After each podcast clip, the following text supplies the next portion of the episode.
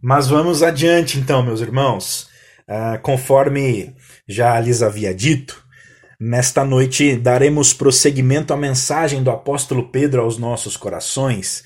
Todavia o faremos não mais em sua primeira carta, mas agora em sua segunda carta. Nós havíamos já nas últimas, se não me engano, 11 oportunidades, trilhado um caminho na primeira carta. Mas hoje, por graça de Deus, iniciaremos a segunda carta e meu coração está aquecido para esta ocasião, pois uh, temos diante de nós uma situação peculiar, pois uh, analisaremos, refletiremos, digamos assim, é, num daqueles documentos do Novo Testamento menos explorados pela igreja e seus eruditos. Estamos diante de um daqueles livros da escritura menos famosos, digamos assim, que figuram dentre é, ou não figuram dentre os alvos das grandes teses dos doutores da igreja. É aquela carta sobre a qual você não vê muitas séries de pregações, sermões, parece estar aí meio escondida no final do Novo Testamento, não, minha gente? Todavia, ah, todas essas coisas, sob hipótese alguma, uh, configuram que Segunda Pedro deixe de ser um documento riquíssimo e belíssimo. Muito pelo contrário. Estamos diante de uma carta profunda. Ela é uma carta encorajadora, pastoral, assertiva, direta, fala grandemente aos nossos corações. Bem, os elogios multiplicariam-se aos montes aqui, mas certamente não dariam conta de expressar as preciosidades contidas e as verdades contidas nesta carta. Bom, meus irmãos, apenas como um pano de fundo contextual, é importante sabermos que segunda Pedro é tida como uma das últimas manifestações públicas do apóstolo Pedro. E essa percepção é comprovada pelo que ele próprio fala dentro da carta, nos versos 13 e 14 do primeiro capítulo, quando diz que estava prestes a deixar seu tabernáculo neste mundo, como Jesus lhe havia revelado. Portanto, a carta traz certo tom, ainda que não explícito, de melancolia, de saudosismo, Bom, pelo menos foi assim que passei a me sentir depois que conheci o contexto de despedida desta carta final de Pedro. E aqui até peço perdão aos irmãos por estar repartindo certa percepção pessoal a respeito da carta, pois para mim é como se Pedro estivesse se despedindo de nós. É como se um grande e precioso irmão, querido por todos nós, até mesmo um pai, depois de nos ter servido e amado tanto, estivesse nos escrevendo suas palavras finais, é, estivesse encerrando seu legado, terminando sua carreira. Bom, a mim tem me emocionado bastante e espero verdadeiramente que emocione e fale grandemente aos irmãos também. Mas muito bem, se a primeira carta foi escrita no início da década de 60 do primeiro século, compreende-se que esta segunda carta tenha sido escrita entre o ano 67 e 68, já no final desta mesma década, no primeiro século, pouco tempo antes da morte do apóstolo. Pedro foi, como é conhecido, assassinado, crucificado de cabeça para baixo, como nos aponta a tradição, durante a sangrenta perseguição ah, imposta pelo Império Romano contra os cristãos da igreja primitiva, perseguição esta liderada, encampada pelo sanguinário imperador Nero, que morreu justamente no ano 68. Daí, portanto, compreende-se que a carta foi escrita em meados desta data. Existe aí, então um hiato de tempo de ah, não, não se pode cravar mais de seis, sete ou oito anos. Uma foi escrita no início desta década, a outra no final. Bom, quanto aos destinatários primeiros, eles mantêm-se os mesmos. Na verdade, é importante lembrar que, lembrar que estas cartas de Pedro fazem parte daquele grupo de epístolas gerais, ou seja, eram documentos que ficavam ah, andando, passeando entre as igrejas Agora, no caso específico do apóstolo aqui, dentre os cristãos perseguidos e forasteiros na região do Ponto, Galácia, Bitínia e Capadócia, na Ásia Menor, como ele nos descreve nos versos iniciais do capítulo inicial de sua primeira carta. Esta região descrita por ele, naquela oportunidade, nós ah, vimos tratar-se da atual região da Turquia. E assim lembro os irmãos mais uma vez nesta ocasião. Mas, minha gente, esta segunda carta, e aqui lhes chamo a atenção, foi escrita com um interesse muito claro. E o interesse era de alertar e proteger a comunidade cristã de investidas intelectuais, de doutrinas. Ah, daqueles doutrinas heréticas, na verdade, daqueles que eram conhecidos à época como os gnósticos que eram grupos que arrogavam ter para si um conhecimento específico e exclusivo para que, as, para que as pessoas pudessem, perdoem, alcançar o verdadeiro conhecimento de Deus e o verdadeiro caminho para chegar a Deus. Caminho este equivocadamente, hereticamente ensinado como a parte de Jesus. Portanto, meus irmãos, em suma, é, segunda Pedro é um documento apologético contra os falsos ensinos e contra os falsos mestres. É um documento que servia de ferramenta, fundamento e instrução aos cristãos a que não se dobrassem diante de tais princípios, premissas e preceitos apregoados por estes gnósticos. Minha gente, vejam, se na primeira carta a abordagem de Pedro foi mais direcionada ao preparo dos cristãos frente àquilo que vimos abundantemente, não, frente às perseguições e aos sofrimentos, nesta segunda carta, o objetivo é advertir contra um grande perigo que poderia já estar se alastrando doutrinariamente no seio da igreja. Se na primeira carta o perigo estava fora, ou seja, as perseguições, nesta segunda carta o perigo estava dentro, as falsas doutrinas. Sendo assim, proponho aos irmãos que sempre mantenham esse contexto social e eclesiástico como pano de fundo em suas mentes, a fim de compreenderem melhor a situação dos cristãos do primeiro século, a argumentação petrina nesta segunda carta e a aplicação de tudo que encontraremos nela em nossas vidas hoje como cristãos do século 21. Mas muito bem, sem mais delongas, vamos ao início da carta nós leremos seus primeiros 11 versos. Então, se você não abriu, abra aí em segunda car na segunda carta de Pedro, capítulo 1. Nós leremos aí do verso 1 ao verso 11.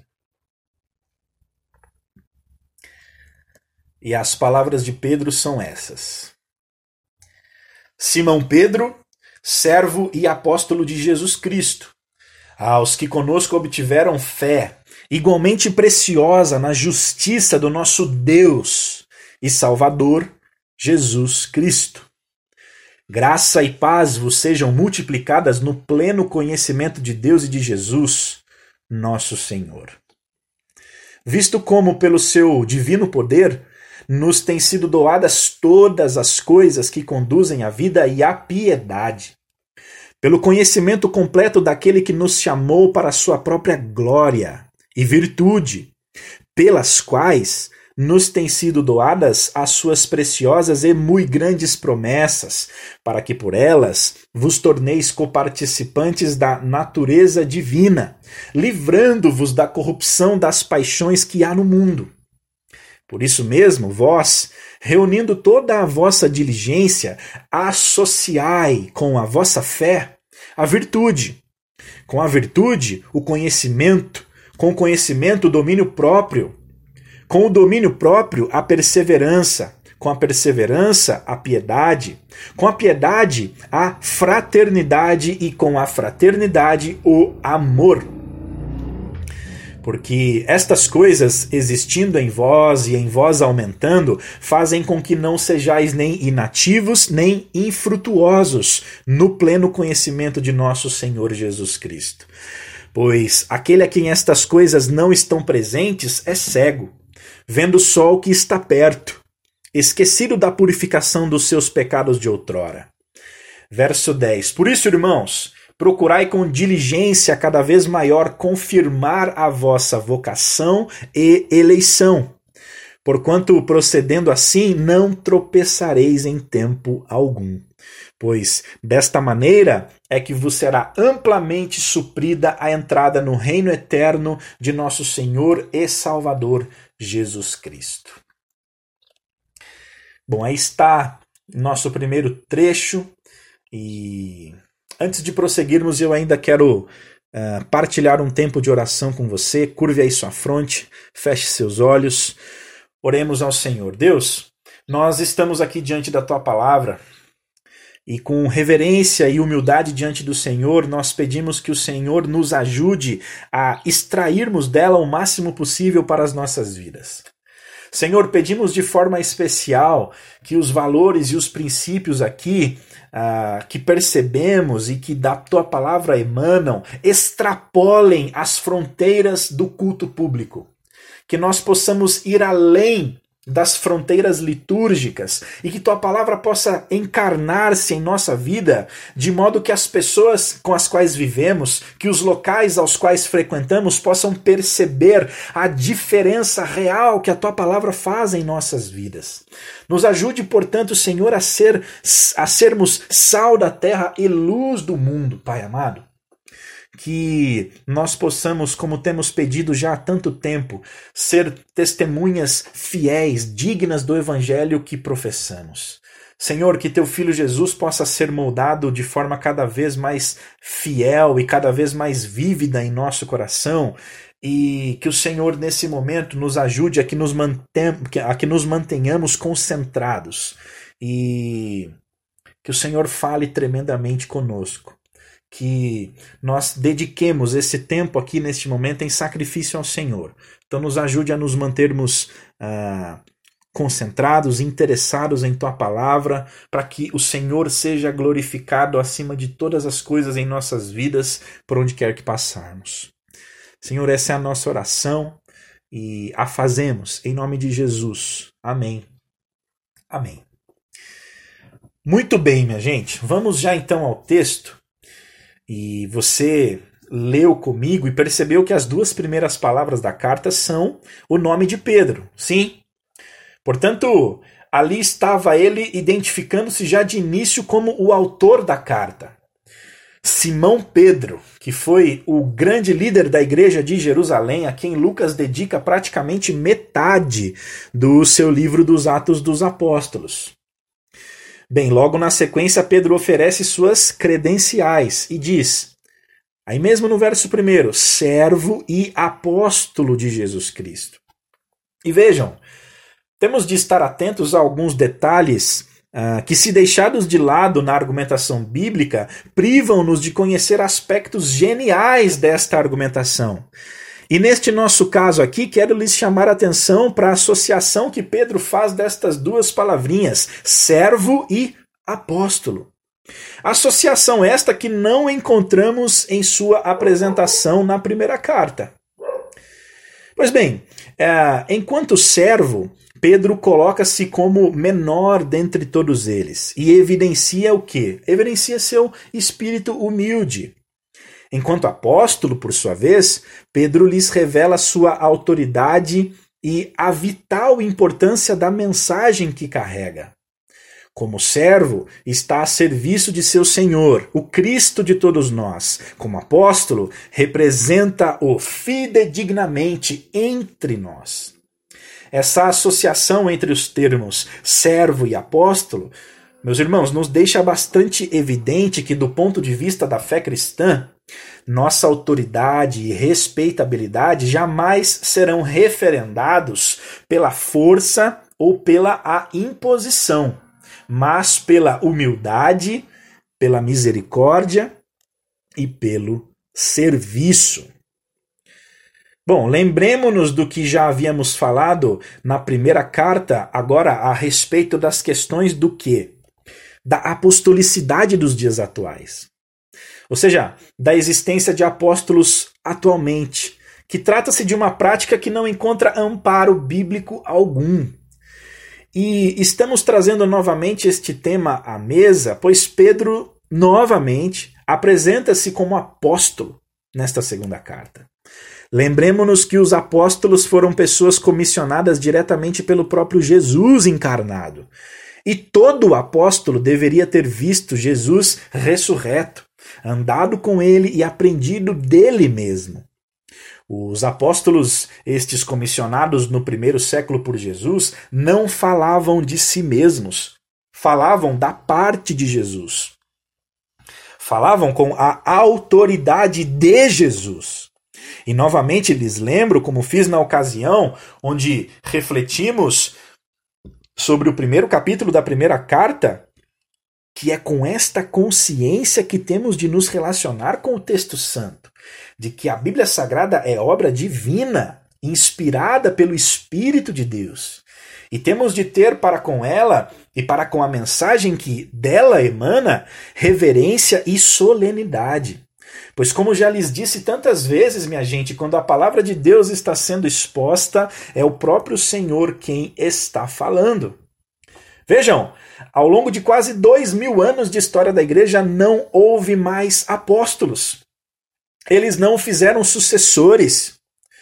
E o movimento apostólico atual rompe com esses quase dois mil anos de história e passa a designar, sem sustento bíblico e histórico algum, apóstolos e apóstolas por diversas denominações cristãs modernas, espalhadas pelo globo e o fazem infelizmente. Mas Pedro continua sua saudação, minha gente, e agora na parte C do verso 1 ele dirige-se aos seus irmãos, uh, os destinatários primazes da carta, como, vejam aí, aos que conosco obtiveram fé, igualmente preciosa na justiça do nosso Deus e Salvador Jesus Cristo. Mais uma daquelas porções estonteantes que saem da pena do apóstolo Pedro para nós, minha gente. E aqui eu lhes convido a que nos identifiquemos nesses irmãos, pois nós também somos aqueles que obtiveram fé preciosa na justiça do nosso Deus e Salvador Jesus Cristo. Esse brilhante verso fala diretamente a mim e a você. Nossa fé obtivemos do nosso Deus e Salvador Jesus Cristo também. Aqui aprendemos mais uma vez, agora da parte do apóstolo Pedro, de que a fé é um dom que não vem de nós, mas de Deus, para que não nos gloriemos. Fé que é a mesma entregue aos apóstolos, aquela que o apóstolo aqui chama de preciosa. Vejam, meus irmãos, daqui extraímos um ensinamento vital. E para ele gostaria de lhes chamar a atenção de coração, que é o ensinamento de que a fé cristã não é qualquer fé de que a fé cristã é muito bem direcionada, canalizada numa pessoa só, a pessoa de Jesus Cristo. Sua obra redentora e justificadora que fora feita em nosso favor. Destas palavras de Pedro, vejam, aprendemos que ter fé não é necessariamente algo positivo. De que a fé, uh, por si só, não significa absolutamente nada se não for direcionada, colocada na pessoa de Jesus, na sua vida, morte e ressurreição. Temos de exercer a fé em Jesus de modo a compreender que a fé não é mera crença na existência de Deus, mas uma consciência profunda e uma confiança total de que a vida perfeita que Jesus viveu foi a vida que eu e você não conseguimos viver. E a morte vicária que Jesus morreu era a morte que eu e você deveríamos morrer. E por que deveríamos morrer? Talvez você possa estar aí se perguntando, e eu lhe respondo: porque estamos num estado de constante rebelião contra Deus.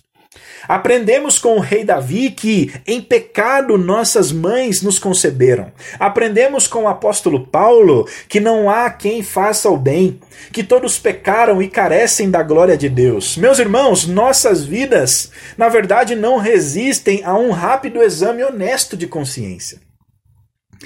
Nós pecamos contra Deus. Nós o traímos. Nós nos rebelamos.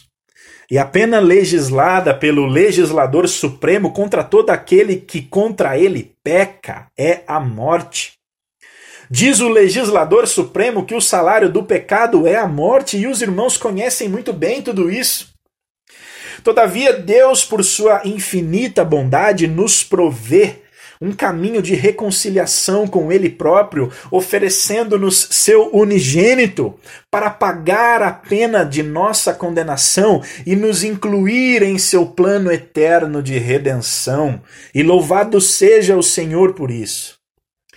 Ter fé do ponto de vista bíblico não é apenas crer na existência de um ser divino, como dissemos, ou relacionar-se com a religião e seus dogmas e seus ritos.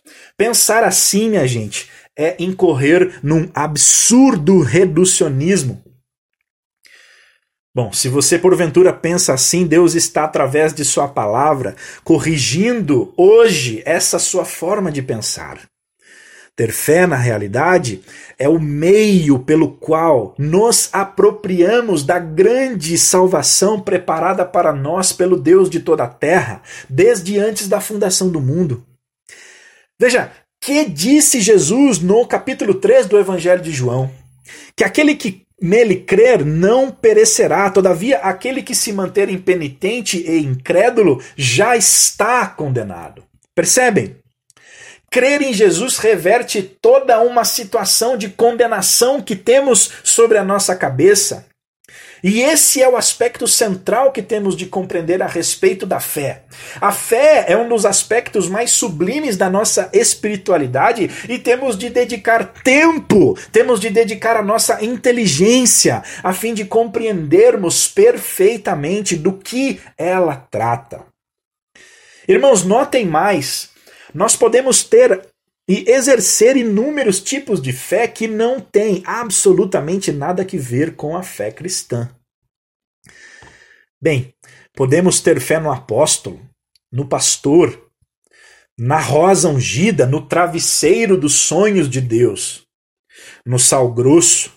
Podemos ter fé no tijolo do nosso lar celeste, no bispo, no amuleto. Podemos ter fé na igreja, no santo, na água, no dinheiro. Podemos ter fé nos nossos próprios sonhos, no nosso cônjuge, fé na ciência, na arte, no partido, no político, no filósofo, no intelectual, fé em nós mesmos até, na ideologia, na teologia e até mesmo fé na própria fé.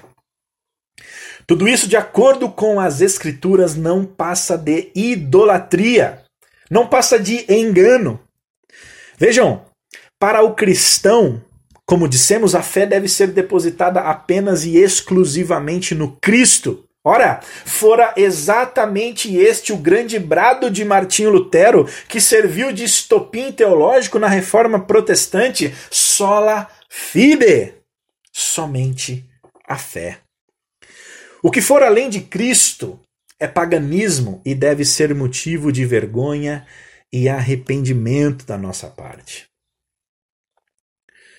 Muito bem. A fé da qual Pedro fala aqui é aquela preciosa que, ao depositarmos em Jesus, reverte-se em nosso favor em forma de justiça perfeita. Pois ao crermos no justo, nossas injustiças e pecados são esmagados sobre a cabeça dele no alto da cruz. E sua justiça, a justiça do justo, sua retidão e obediência são depositados de uma vez para todo o sempre nas nossas vidas. Trata-se aí da mais bela troca que encontraremos sintetizada e explorada, explicada pelo texto bíblico.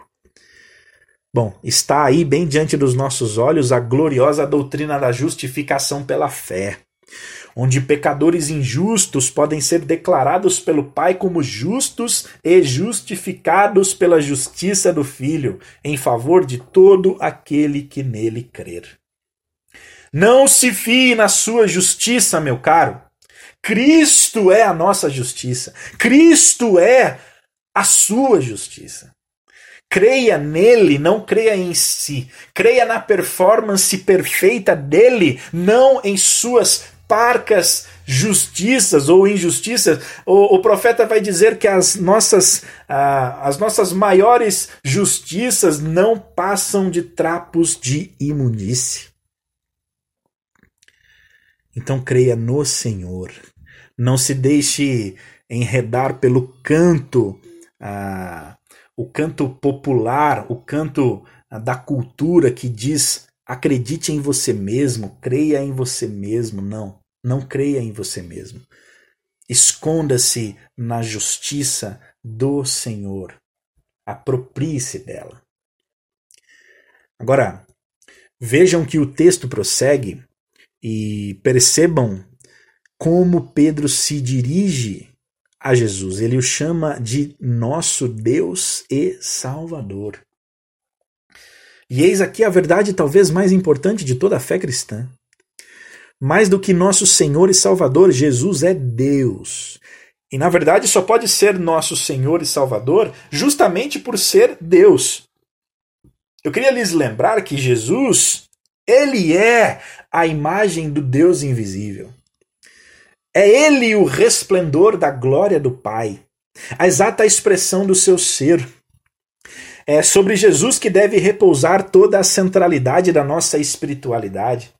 Vejam que nossa fé é chamada de fé cristã, pois cremos e dependemos integralmente do sacrifício vicário e suficiente levado a cabo por Cristo no alto do Gólgota. Não existe fé cristã sem Cristo. Não existe verdade, caminho ou vida à parte de Cristo. Tudo é dele. Foi feito por ele e para ele. Nada do que é seria não fosse por ele, pois ele mesmo fez tudo o que há, foi ou será. No início de todas as coisas, minha gente, ele era. Na consumação de todas as coisas, ele estará. Jesus é o Logos de Deus, é a expressão máxima de todo saber, ciência, afeto, sacrifício, beleza, ternura e amor. Em Jesus reside a plenitude da existência. Em Jesus reside a plenitude do ser. Nada do que está fora de Jesus é, e tudo que subsiste à parte de Jesus passa. Todas as idolatrias, as falsas esperanças, os falsos deuses e as falsas satisfações os pecados que prometem, mas nunca entregam, tudo isso é como a erva e como a flor. Num breve tempo se esvai, seca-se a erva e cai a sua flor. Rejeite, meu caro, uma fé cristã sem Cristo. Uma fé meritória, fundada nas capacidades humanas de transformação e reinvenção própria. Nada disso nunca deu certo. Nunca foi perene, nem nunca será. Esteja atento ao púlpito o qual você ouve. Rejeite-o se Jesus nunca ali é visto. Rejeite-o se Jesus nunca é citado e nunca é mencionado. Um púlpito que faz com que toda a Bíblia Sagrada e seus personagens todos não apontem tenaz e convictamente para Jesus pode estar te ensinando a conta gotas uma religião autocentrada, meritocrática, ensimesmada, positivista, que não tem absolutamente nada a ver com a verdade estabelecida por Jesus e seus apóstolos. A realidade é que a pauta sobre Jesus é inesgotável e poderíamos ficar aqui eternamente versando sobre ele e não existiriam livros suficientes que comportassem sua grandeza, sua glória e sua magnificência. Bom, é este Jesus a quem Pedro representa aqui. E complementa sua saudação no verso 2, dizendo: Graça e paz vos sejam multiplicadas no pleno conhecimento de Deus e de Jesus, nosso Senhor.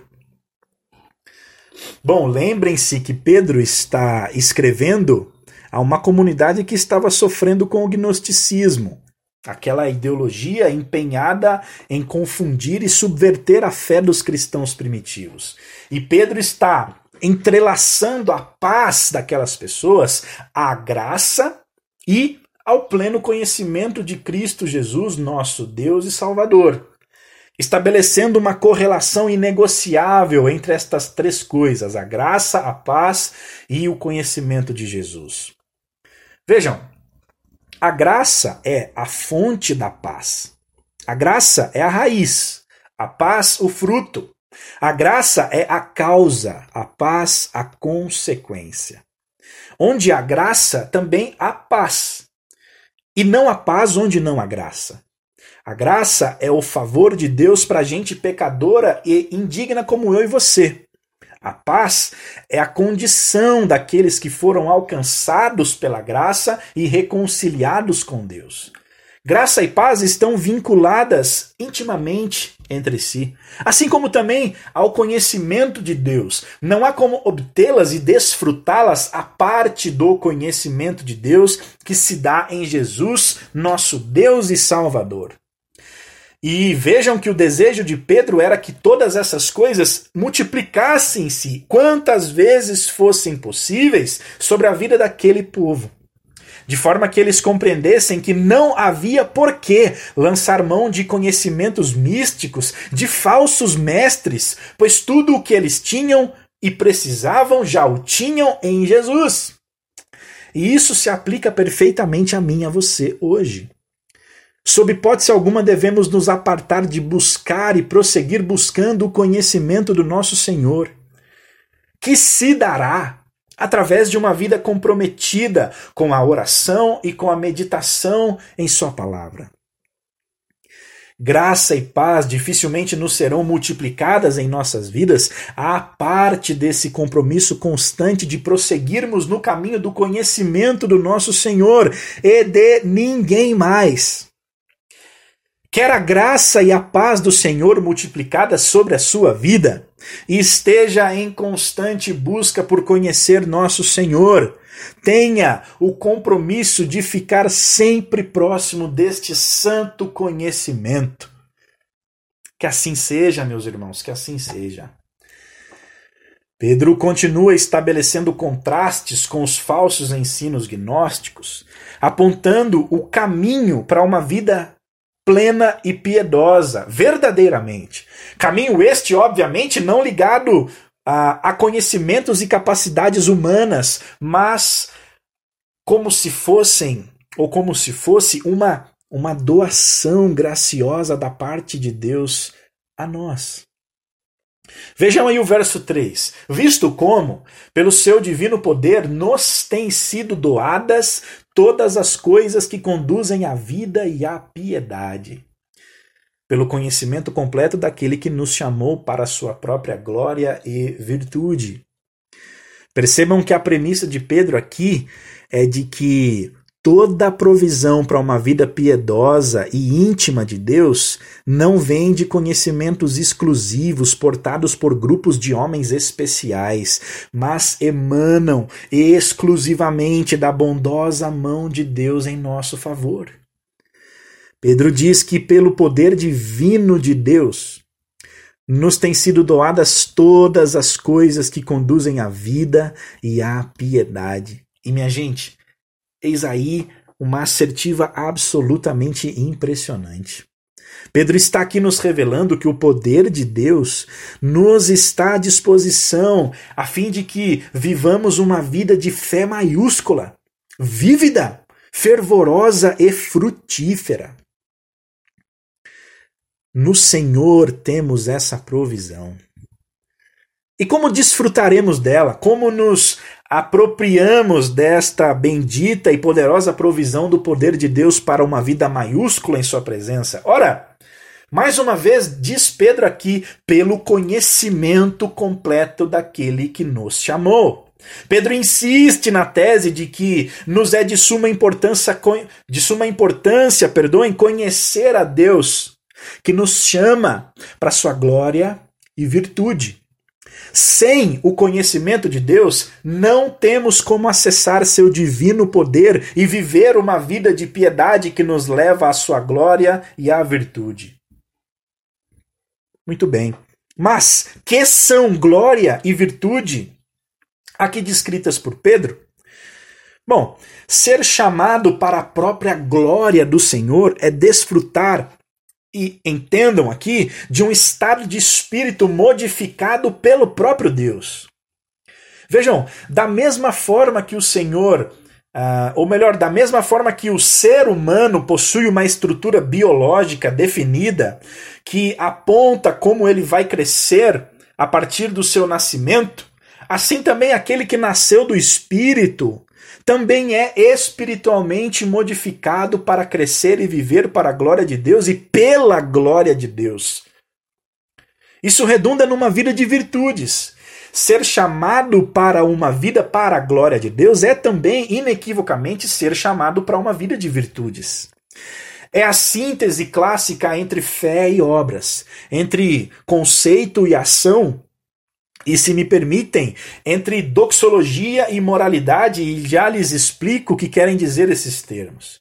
Bom, se fomos modificados em nossa estrutura espiritual pelo Senhor, essa mudança inegociavelmente será visível na manifestação das virtudes cristãs que serão descritas logo à frente aqui pelo apóstolo. Bom, mas eu usei por último os termos doxologia e moralidade por serem exatamente o radical na língua original das palavras glória e virtude utilizadas respectivamente por Pedro. Doxologia aponta para a glória de Deus e virtude para a excelência moral de uma vida vivida para a glória de Deus. E aqui precisamos estar alertas porque hoje em dia confunde-se muito a luta contra a religião moralista, que é uma luta legítima contra aquela espiritualidade fiada na performance humana, mas confunde-se essa luta com o dever de buscarmos a excelência moral que emana das virtudes de quem vive para a glória de Deus. Vejam, minha gente, muitas vezes em nome de um pretenso antimoralismo que está supostamente prejudicando aos cristãos e às igrejas, relativiza-se a moralidade. Relativiza-se a integridade e o compromisso primaz que um cristão deve ter na sua busca por santidade. E isso ah, configura um equívoco absurdo que pode descaracterizar por completo a premissa bíblica aqui explicada pelo apóstolo Pedro, de que somos chamados com base no poder de Deus a viver uma vida pujante, frutífera, de obediência e moralidade santa. Todas essas coisas que redundam e apontam para a glória de Deus. Claro que não como meio ah, de conquistarmos algo da parte dele com as nossas próprias justiças, obviamente que não. Mas porque já fomos conquistados por seu filho e hoje vivemos para glória e em gratidão e em adoração a ele. Temos de ter, temos de ter cuidados temos de estar alertas. Esse antimoralismo aí, minha gente, pode se transformar facilmente numa desculpa velada que contamos para nós mesmos apenas para que possamos pecar, digamos, sem tanta culpa e viver da forma que julgamos melhor a nossa própria vida. Irmãos, moralidade é também parte essencial do processo de crescimento e amadurecimento do cristão em sua vida diante de Deus. E ela tem de ser encarada não como uma nova religião que serve de moeda de troca com Deus e de opressão contra os nossos irmãos ou até mesmo contra nós mesmos, mas ela deve ser vivida com equilíbrio, com sabedoria, de forma cristã, de forma bíblica, como uma ferramenta que nos ajuda a servir melhor nossos semelhantes e a obedecer melhor a Deus, apontando para a sua glória e revelando a sua glória para quem estiver ao nosso redor, para o mundo onde Deus nos colocar. Que Deus nos dê a sabedoria de lidarmos de forma bíblica com a moralidade, não de forma é, relativa ou humana ou humanista, digamos assim, na sua pior das versões.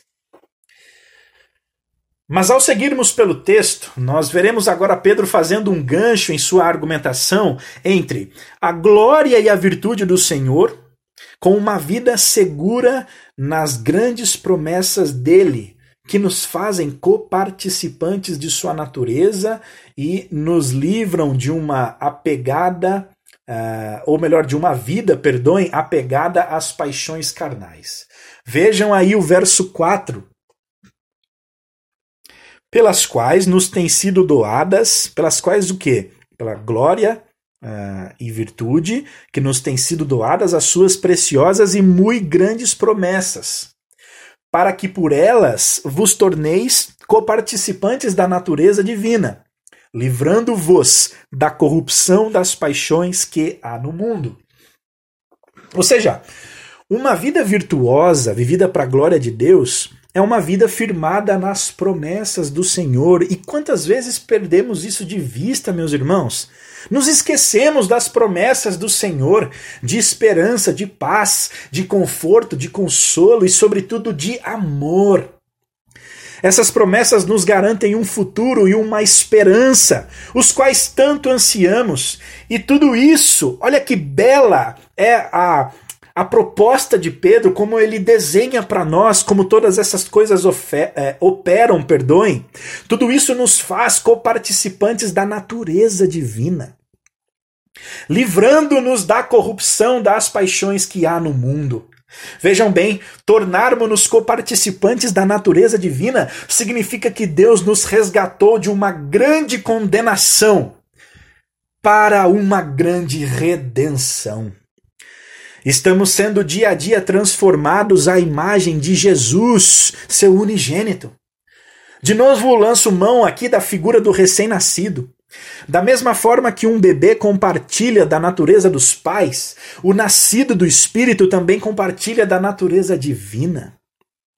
Já não temos mais as mesmas as mesmas predisposições, já não servimos mais nosso próprio ventre, já não mais nos lambuzamos na lama do pecado como porcos que retornam ao próprio vômito. Lutamos contra o pecado, sim, Pecamos, sim, mas não mais encontramos consolo e esperança no lamaçal da rebelião contra Deus. Antes, fiados estamos nas preciosas e muito grandes promessas do Senhor que nos fazem coparticipantes de Sua natureza e nos livram de uma vez por todas do apego idólatra às paixões carnais que há no mundo ante Deus que aí está. E daqui em diante, Pedro detalha de forma ímpar o caminho piedoso que somos chamados a trilhar como cristãos, rumo ao crescimento na fé e à maturidade na vida com Deus. Porém, a primeira coisa que deve ser sublinhada antes aqui está no início do verso 5, e vejam o que ele diz: Por isso mesmo, vós, reunindo toda a vossa diligência, meus irmãos, isso quer dizer o seguinte: na fé cristã há sim muito empenho, deve haver sim muito empenho. A graça de Deus, como nos ensina o pastor luterano Dietrich Bonhoeffer, não é uma graça barata. Não podemos viver displicentemente diante do trono de Deus como se a graça fosse um nada. A vida virtuosa que reflete a glória de Deus demanda muito esforço, dedicação e comprometimento. Já não vivemos mais por nós mesmos, antes estamos crucificados com Cristo. E isto vai nos exigir absolutamente tudo.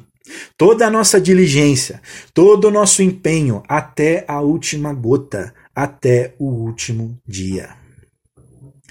Vejam, não existe disfuncionalidade ou incompatibilidade entre a doutrina da eleição, já abordada pelo apóstolo em sua primeira carta, e nossa dedicação, empenho, obediência e comprometimento. Ambas as coisas partiram do mesmo Deus e convergem para o mesmo Deus. Por isso, Pedro diz aí Reunindo, pois, toda nossa diligência, todo o nosso empenho, vejam a parte B do verso 5. Associai com a vossa fé a virtude, com a virtude o conhecimento, com o conhecimento o domínio próprio, com o domínio próprio a perseverança, com a perseverança a piedade, com a piedade a fraternidade, com a fraternidade o amor. Pedro propõe um ciclo aí de associações de frutos da vida cristã que expressem com fidelidade a glória de Deus. Nossa fé tem de ser expressada, tem de ser vivida, meus irmãos. E aqui está um caminho proposto para Pedro. Todavia, antes de prosseguirmos para este caminho diretamente, temos de ainda entender essa bela e significativa palavra escolhida por Pedro para fazer o elo entre os frutos. E a palavra escolhida por ele é associai. Ele diz, né? Associai com a vossa fé a virtude, associai com a virtude o conhecimento, associai com o conhecimento o domínio próprio e assim por diante, certo? A ideia presente na ideia, ou melhor, a ideia presente, perdoem, na palavra associar é empenhar-se numa cooperação virtuosa com alguém. Comprometida e generosa esse empenho e essa cooperação. Uh, e até mesmo dispendiosa e sacrificial, mas que tem por objetivo principal um bem comum. Vejam, todas essas associações de característica uh, de uma vida que glorifica a Deus tem como bem comum revelar a glória de Deus ao mundo. E nós somos comissionados como cristãos a operar e cooperar uns com os outros nesta tarefa. Muito bem, Pedro inicia, e aí vamos diretamente ao seu arco de argumentação com a fé. E como já vimos no início da nossa fala, a fé descrita aqui é aquela que é depositada no Cristo. Meus irmãos, a fé é o pontapé inicial de todas as coisas. O cristão é salvo pela fé, vive pela fé, vence pela fé e caminha de fé em fé. E como vimos, a fé não vem só ah, Uh, ou melhor, a fé não vem uh, apenas, digamos assim, ela vem acompanhada de acordo com a premissa de Pedro, e ela vem acompanhada da virtude. E aqui seguirei uma a uma as expressões usadas por Pedro. A fé, como ele diz, deve estar associada à virtude, e virtude tem a ver com excelência. Virtude tem a ver com expressar o caráter de Deus em nossa vida cotidiana.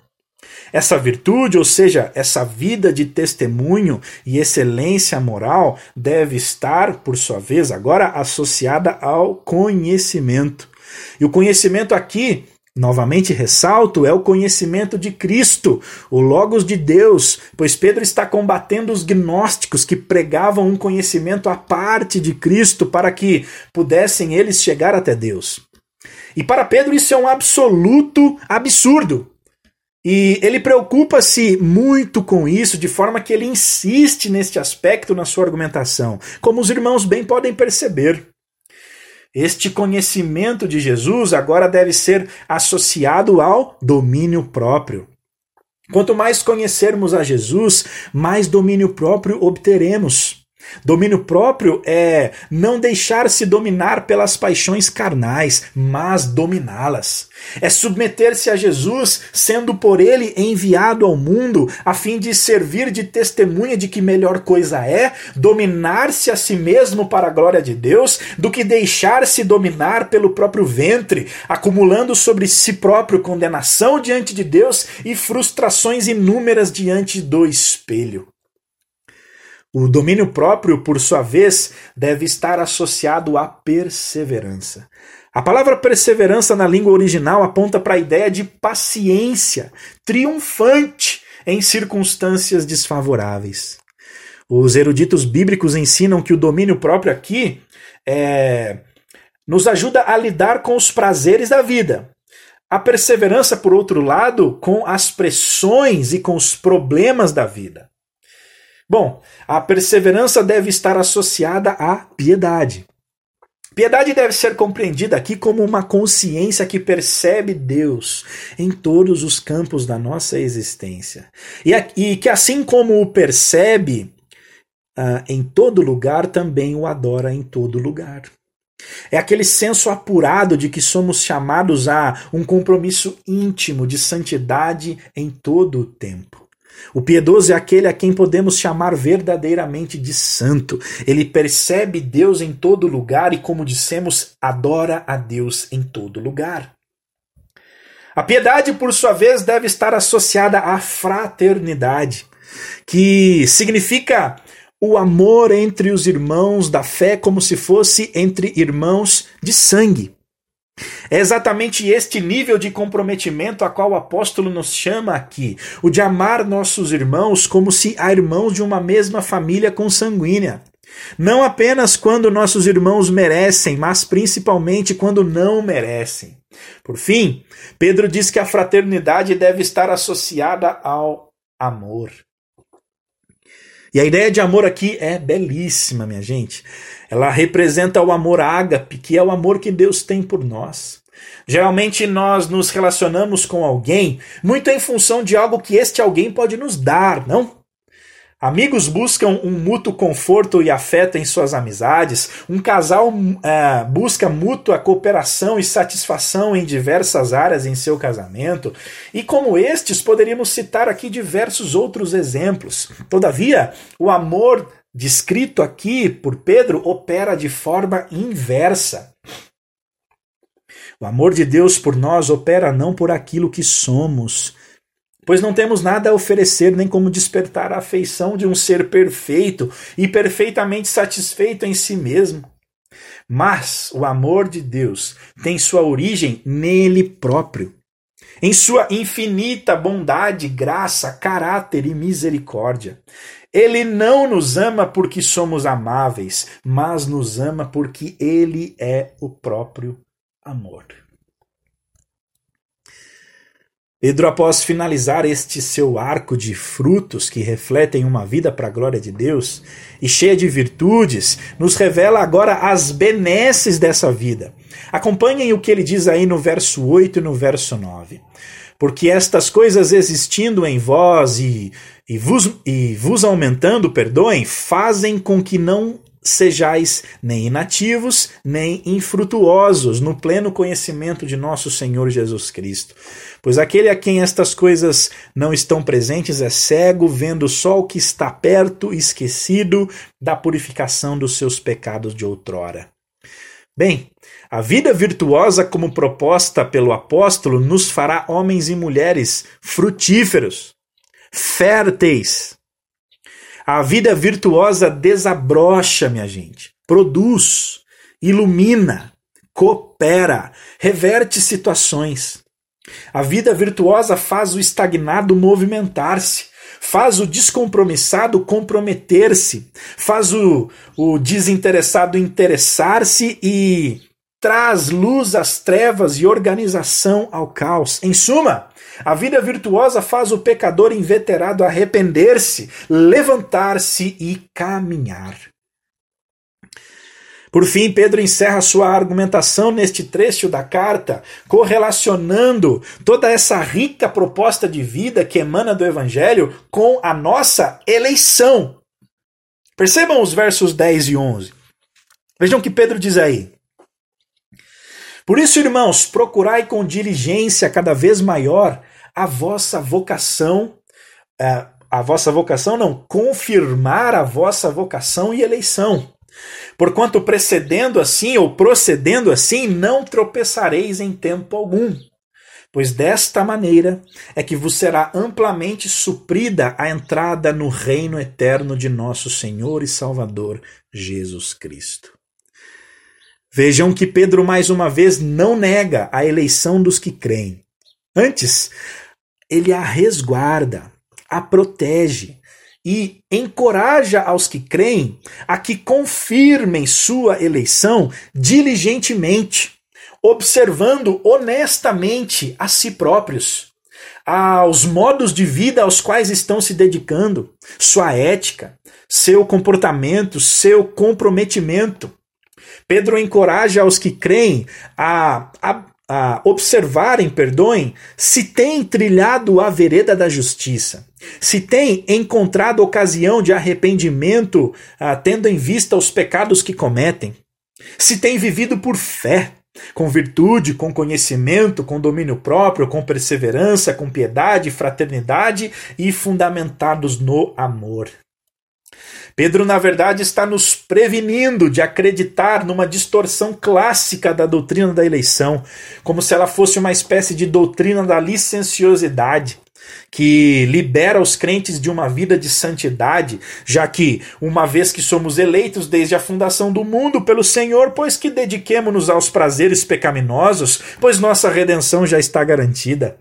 Trata-se de uma enorme e infame distorção, um espantalho que tem sido espalhado e rejeitado por inúmeros setores da igreja, mas que não tem relação nenhuma com a realidade e com a verdade do que dizem as Escrituras a respeito da eleição dos cristãos.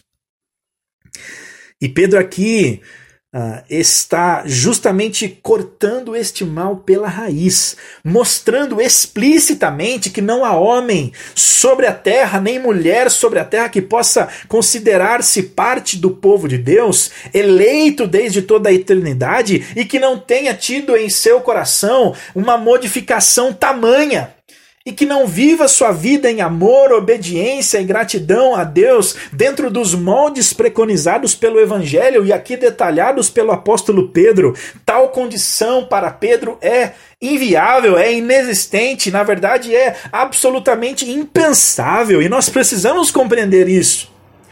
Precisamos compreender que a graça que elege santifica. A dádiva que Deus dá materializa-se em nossas vidas. Não há incongruência. Quem é eleito sinaliza a marca eterna que recebeu de Deus com a própria vida. Como podemos acreditar em espantalhos tão absurdos como esses espalhados enganosamente sobre a doutrina da eleição, meus irmãos?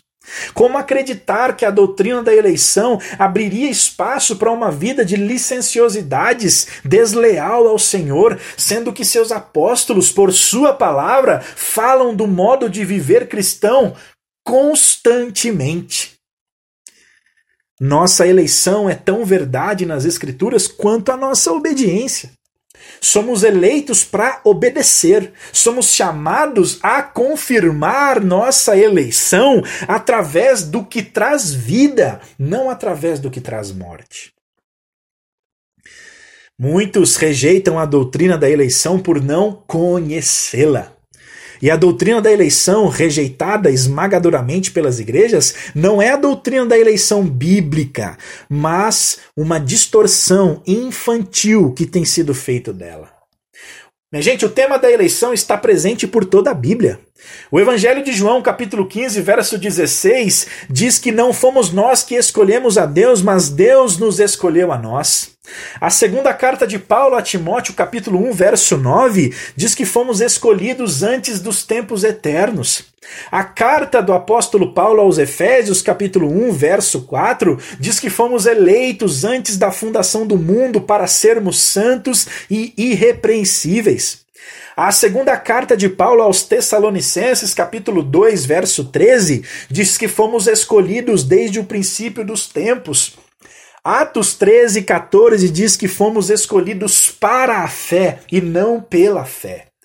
E assim como estes é, inúmeros exemplos aqui, existem muitos outros de textos bíblicos que tratam do tema da eleição. Ou seja, o tema aí está espalhado pelas Escrituras.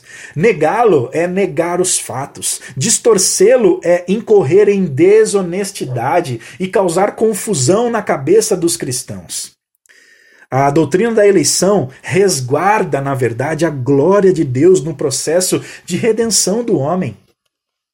A doutrina da eleição faz com que uh, o homem tenha consciência da magnitude da graça que recebera da parte do Senhor e traz consolo e segurança como nenhuma outra doutrina. Pois o homem que confia no Cristo não mais estará fiado na própria capacidade, mas num amor eterno e indescritível que Deus, ah, ah, que, que Deus que nasceu, ou melhor, que Deus nos deu e que nasceu na eternidade passada, que nos sustentará até toda a eternidade futura. Nós não confiaremos mais em nós mesmos, mas nesse amor eterno do Senhor que nasce em toda a eternidade e vai até toda a eternidade. É exatamente isto que Pedro quer nos dizer quando nos encoraja a procedermos diligentemente em nossas vidas, confirmando nossa eleição. De modo que assim não tropeçaremos de forma alguma. E a ideia de tropeçar aqui representa uma queda brusca, uma derrota desastrosa e irreversível. Lembremos-nos que estamos falando do homem que negou a Jesus três vezes, meus irmãos. Estamos o lendo que viu de perto a derrota, a tristeza e a vergonha como talvez poucos o fizeram ao longo de toda a história da igreja. E é este mesmo Pedro, perdoado, presbítero da igreja e apóstolo de Cristo, que recomenda a mim e a você que confiemos na eleição eterna e graciosa de Cristo, todavia não de forma irresponsável e mimada, mas confirmando através de uma vida virtuosa que glorifica a Deus em todas as suas frentes, a dádiva eterna que recebemos imerecidamente das mãos do nosso Pai. Talvez, se pudéssemos sintetizar a ideia de Pedro, diríamos que a vida que levamos confirmará ou não a eleição que recebemos. E a eleição que recebemos confirmará ou não a vida que levamos. Uma coisa jamais estará dissociada da outra, minha gente. Bom, que Deus nos cele com a sua justiça e que as verdades bíblicas, mesmo aquelas mais complexas, não sirvam a nós de pretexto para frivolidades, vaidade ou distorções, mas de ferramentas para nosso crescimento espiritual, comprometimento e maximização da glória e da bondade de Deus de forma que nos seja suprida amplamente a entrada no reino eterno do nosso Senhor e Salvador Jesus. Amém e amém.